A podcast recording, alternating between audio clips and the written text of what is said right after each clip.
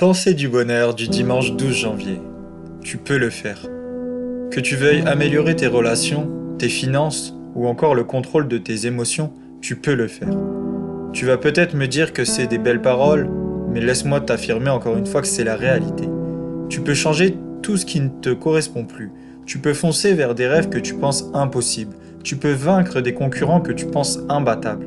Et la seule clé pour y arriver, c'est ton état d'esprit, ton mental. C'est pourquoi je prends le temps aujourd'hui, pour cette pensée du bonheur, pour te rappeler que tu as toutes les cartes entre tes mains pour réaliser ce que tu souhaites. Et il ne dépend que de toi de le faire. Alors respire profondément, visualise ce que tu souhaites réaliser et promets-moi de tout faire pour transformer tes rêves et tes souhaits en ta réalité.